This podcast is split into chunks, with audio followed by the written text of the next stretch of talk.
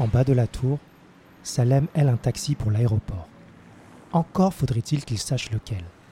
Impossible de retrouver sa réservation dans sa boîte mail. Au téléphone avec les services de Smith Carson, il apprend pourquoi. Nous vous avons pris une place dans l'Eurostar de 13h15, vous serez plus vite arrivé. Vous pouvez l'annuler. Réservez-moi un vol. Je suis désolé, mais c'est impossible. C'est contre la politique de voyage de l'entreprise sur ce trajet. Raisons de préférer l'avion au train, il en a, et pas des moindres. Il n'a ni le temps ni l'envie de les partager avec son interlocuteur. Tant pis, il payera le billet de sa poche. À mi-chemin de l'aéroport, il songe que les comptoirs de Heathrow ne seront probablement pas plus cléments que ceux de Chep Lapcock la veille. Alors, la mort dans l'âme, il se résout à intimer au chauffeur de faire demi-tour. Après tout, ce n'est pas comme si ça pouvait changer quoi que ce soit. Train ou avion, je serai ramené au même point.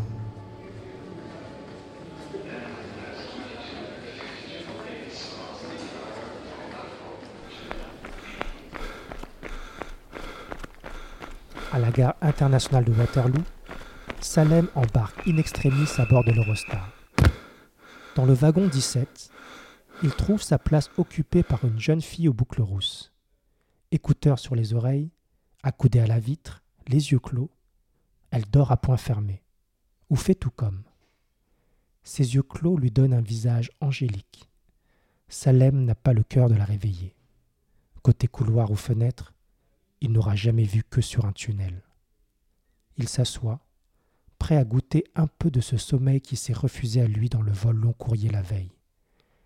La délicieuse extase des paupières qui glissent sur les globes oculaires. Enfin. La porte du wagon bat violemment. Salem rouvre les yeux. Un enfant, des yeux brillants de petits chenapans, la tête qui dépasse à peine des accoudoirs, s'essaye à semer son père, un Indien à la moustache fournie. Poursuite effrénée qui s'arrête soudain lorsque l'enfant sent les regards se braquer sur lui. Avec son pantalon beige, sa chemise blanche, son gilet et ses mocassins vernis, Salem lui trouve des airs de petit lord. Le père arrive à la hauteur du fils, lui murmure quelque chose à l'oreille. L'intéressé baisse instantanément les yeux, et c'est presque dans le silence qu'il rejoignent la mère et le frère aîné, déjà installés juste devant Salem sur la rangée opposée. Avec des enfants en bas âge, ils se sont dit que deux places pour quatre suffiraient et qu'avec un peu de chance, un mardi, en heure creuse, il y aurait même des places vacantes. C'est du moins le calcul des parents tel que l'imagine Salem.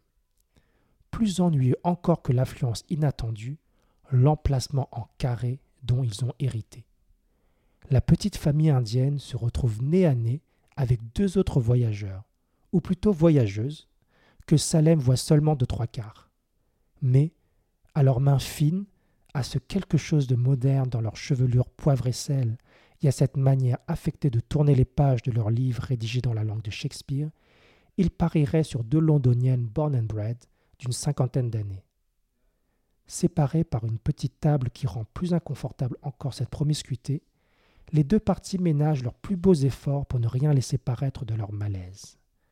L'Eurostar n'a jamais connu de lectrice aussi studieuse et les parents font preuve d'un sang-froid exemplaire pour contenir les deux enfants. Salem pourrait brancher ses écouteurs à son téléphone, renouer avec Morphée, les laisser à leur tracas. Quelque chose l'en empêche. Quelque chose d'étrangement familier dans la scène qui se déroule sous son nez. Ses parents qui font les gros yeux et vivent comme une petite humiliation chaque mot trop fort de leurs enfants, évidemment, ce sont les siens. Ses deux frères, l'aîné trop sage pour ne pas susciter l'agacement du second. Si l'on fait exception de la différence d'âge, ce sont Malek et lui, que leur mère ne manquait jamais de tenser. Mais restez tranquille Que vont dire les Français? Repensant à cette mise en garde, Salem a un sourire amer. Jamais il n'a perçu aussi clairement à quel point ces huit mots et deux signes de ponctuation racontaient tout du tourment de ses parents les choses se seraient-elles passées différemment s'il avait compris plutôt que les Français, c'était eux aussi? Les yeux mi-clos, il observe comment, en terre britannique, les mêmes causes produisent les mêmes effets. Le père n'en peut plus. Il se lève. Cette fois, c'est l'aîné qui l'emmène avec lui, pour le plus grand bonheur du cadet qui profite désormais d'un siège à lui tout seul, comme un grand. Non content d'avoir gagné, par parents interposés, la guerre sourde qu'il livrait à son frère, il veut être certain qu'on lui accorde toute l'attention. Celle de sa mère, évidemment, qui ne sait plus quelle menace silencieuse brandir pour qu'il cesse ses gesticulations, mais aussi celle des lectrices d'en face. Un flegme pareil, c'est sûr, elles sont british. Qui d'autre, en effet, ne lèverait pas un sourcil quand, tout en cherchant le regard, le cadet fait claquer pour la troisième fois la partie pliable de la table. À la quatrième reprise, il a même acquis une certaine dextérité. C'est de manière délibérée qu'il en amortit la chute au dernier moment. Joli talent de provocateur. De l'autre côté de la table, pourtant, on lui accorde à peine un bref coup d'œil. De son siège, Salem voit seulement une tête se tourner vers celle de sa voisine et des mains gesticuler brièvement. La mère, visiblement mortifiée, accueille avec soulagement le retour de son mari. À peine est-il revenu avec l'aîné qu'elle veut le renvoyer avec le cadet. C'était sans compter sur le haut-parleur qui intime aux voyageurs de regagner leur siège pour faciliter le travail du contrôleur. Les minutes suivantes, la tension est à son comble dans le carré anglo-indien. Les parents résistent à la tentation de hausser le ton, de peur que cris et pleurs ne viennent aggraver la situation, et peut-être plus encore, par crainte du jugement du tribunal qu'ils croient, à tort ou à raison, dressé de l'autre côté de la table. Le passage du contrôleur libère les corps de l'emprise des sièges et apaise, aussi à son insu, les esprits. La jeune fille rousse émerge brièvement de son sommeil pour faire contrôler son billet, sans même paraître remarquer la présence de Salem sur le siège voisin. Qu'il doit être agréable de pouvoir se laisser porter. Le jeu de chaises musicales se poursuit jusqu'à ce que le haut-parleur annonce l'arrivée imminente en gare du Nord. La voisine de Salem se réveille raccord, s'étire comme un chat trop longtemps alangui. Il se demande qui d'elle, dans ses rêves, ou de lui, dans ses souvenirs, est parti le plus loin pendant ce voyage. Le train n'est pas encore tout à fait à quai, mais, déjà, tout le monde est debout, la main sur son bagage. Alors, t'es content d'être arrivé? demande en anglais une voix féminine à l'accent français au cadet, gai comme un pinceau. Salem lève la tête. Il croit enfin tenir la voix d'une des deux lectrices. Mais il ne s'agit que d'une passagère assise au rang voisin. À la descente du train, les deux Anglaises ont déjà disparu. Salem est frustré de ne pas connaître le fin mot de l'histoire. La grande horloge n'affiche pas encore tout à fait 16h40. Salem hésite à rejoindre la défense et les locaux de Smith Carlson. J'avais promis à Estelle que je passerais. Rejoignant la borne de taxi, face à l'entrée principale, il aperçoit le mémorial de Gare du Nord dont la construction vient de s'achever. Le monument, érigé en souvenir des victimes de l'attentat survenu en ce lieu, est une construction jumelle de celle de la gare madrilène d'Atocha, pour souligner la similarité des tragédies qui ont frappé les deux capitales à quelques mois d'intervalle en 2004. Le onzième jour du troisième mois de l'année pour l'une et le premier jour du onzième mois de l'année pour l'autre. Onze. C'est aussi la taille en mètres des constructions sœurs.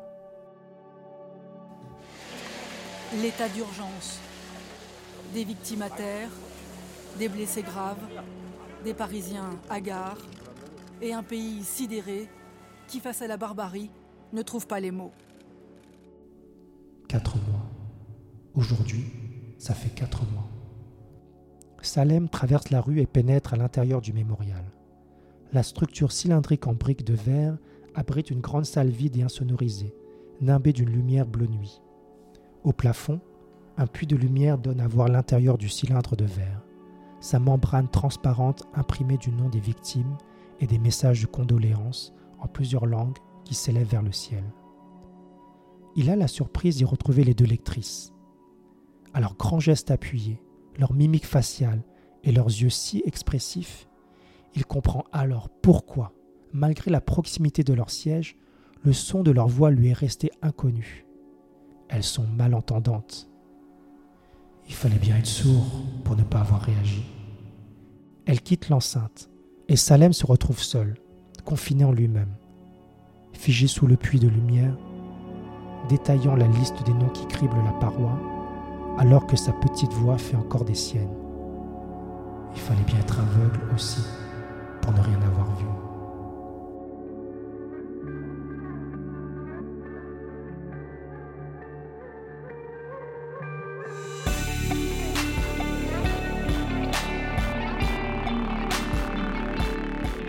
Bonjour, c'est Walid Ajar Rachedi. Vous venez d'écouter un podcast de fiction basé sur mon roman Nos destins sont liés, publié aux éditions Emmanuel Colas. Retrouvez les autres épisodes de la série sur friction.co et toutes les plateformes de streaming, et le roman bien sûr chez votre libraire préféré.